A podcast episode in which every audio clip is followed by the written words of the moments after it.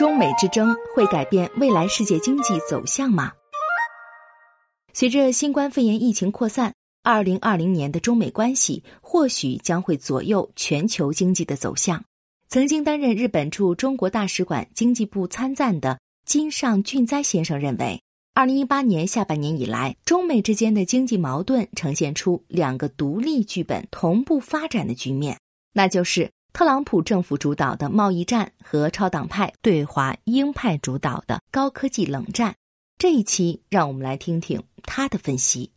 贸易摩擦暂告一段落，尽管人们对美国总统特朗普的评价是难以预测，但在中美贸易战上，他的表现却让人一目了然。一开始，他不断加码要价，但最后又采取了区别对待的策略。追求在一些能够快速看到成果的方面达成共识，比如扩大进口、放宽市场准入门槛和改善知识产权制度等。同时，暂且搁置了产业政策和产品补贴等根深蒂固的分歧点。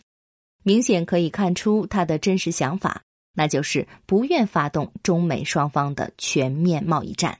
恐怕是因为那样将导致美国经济，尤其是证券市场遭受打击。影响他再次竞选总统，中方追求自优策略的态度也比较明显。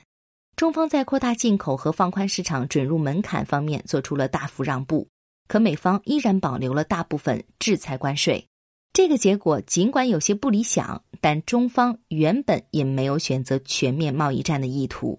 因此，说的难听一点儿，第一阶段的贸易战就像是一出结局一目了然的烂剧。不过，需要注意的是。如果中国经济因近期新冠肺炎疫情的影响而出现增速放缓，进口量未达到目标，那么就存在秋季美国总统大选之前纷争再起的风险。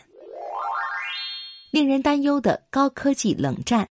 最近一年多来，美国在高科技领域采取的管制政策进一步升级。除了美国外资投资安全审查委员会加强了针对中国对美投资的限制之外，美国还禁止政府和一些企业使用中国生产的 IT 设备，禁止向被列入所谓实体清单的中国企业出口 IT 设备，包括通过第三国间接出口美国技术。就在人们还没来得及做出反应的时候，美国又加强了政策，比如对盟友施压，要求各国在建设 5G 通信网时不要使用华为等中国通信设备制造商的 5G 通信设备等等。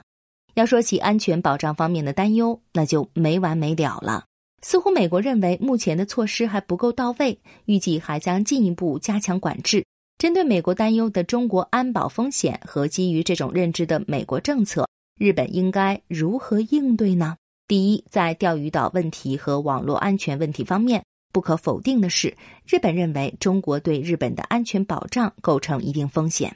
第二，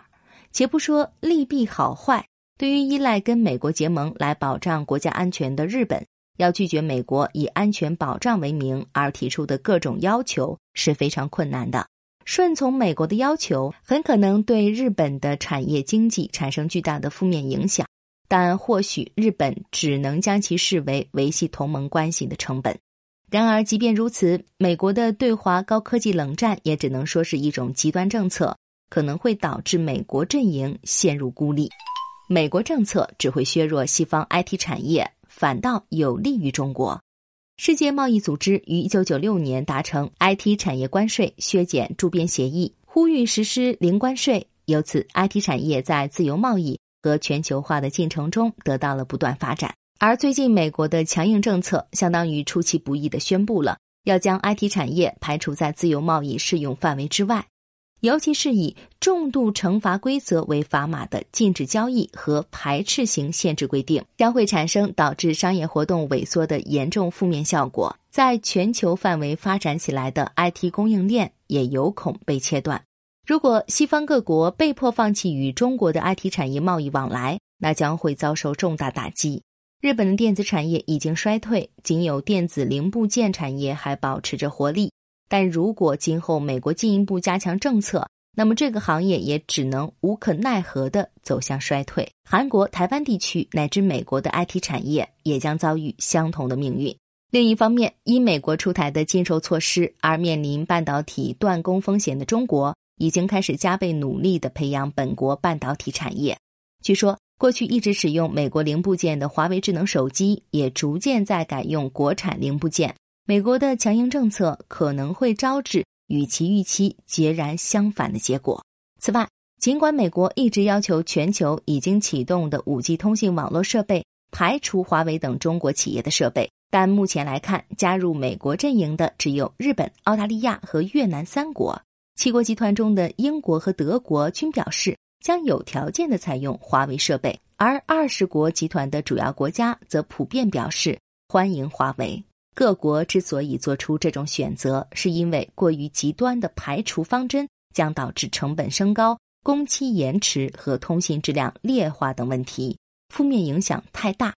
美国将在数据经济竞争中失败。有人说，二十一世纪将是一个数据经济竞争的时代，谁掌握的数据量越多，谁的经济竞争力就越强。有一种观点认为，中美围绕这种数据经济的机制和规则展开竞争。将导致二十一世纪的全球经济在数据和数字经济的舞台上分裂成两大阵营，日益趋于集团经济化。美国认为，中国在数据方面设置壁垒会构成不对称、不公平的竞争。但如果将目光转向东盟、中东、印度和非洲等地，就会发现这些地区正以高于发达国家的速度实现着经济的数字化和智能化。华为和中兴通讯的硬件在这些地区占有很大市场份额。在软件和应用程序方面，阿里巴巴和腾讯等中国互联网平台企业积极并购当地优秀的新兴企业，不断扩大民间层面的同盟。换言之，在建立同盟集团方面，中国已经走在了前面。因为中国长期以来的各种活动都是以民间和商业为主导的，而美国则是以政府主导的。并且要求盟友加入有害而无一利的排他性限制措施等机制，在和对方国家政府交往过程中，总是进行带有恫吓意味的施压。如何争取盟友，比拼的应该是优惠和魅力。而美国如今的做法，难以想象能够战胜中国。长此以往，恐怕美国及其追随国家将孤立于世界，并将在二十一世纪的技术竞争中落后于人。不过，美国仍有发生变化的可能性。美国经常犯错误，但是修正能力也很强。尽管中美之争今后或许还将继续，但美国未来可能会修正现在的一些极端政策。尽管日本在安全保障方面不得不追随美国，但或许能够在外交层面上提醒美国注意过激政策的弊端。日本即使为了国家安全保障而顺从美国的政策，也应该做好。美国随时可能修改政策的心理准备，并有一定的自我坚持。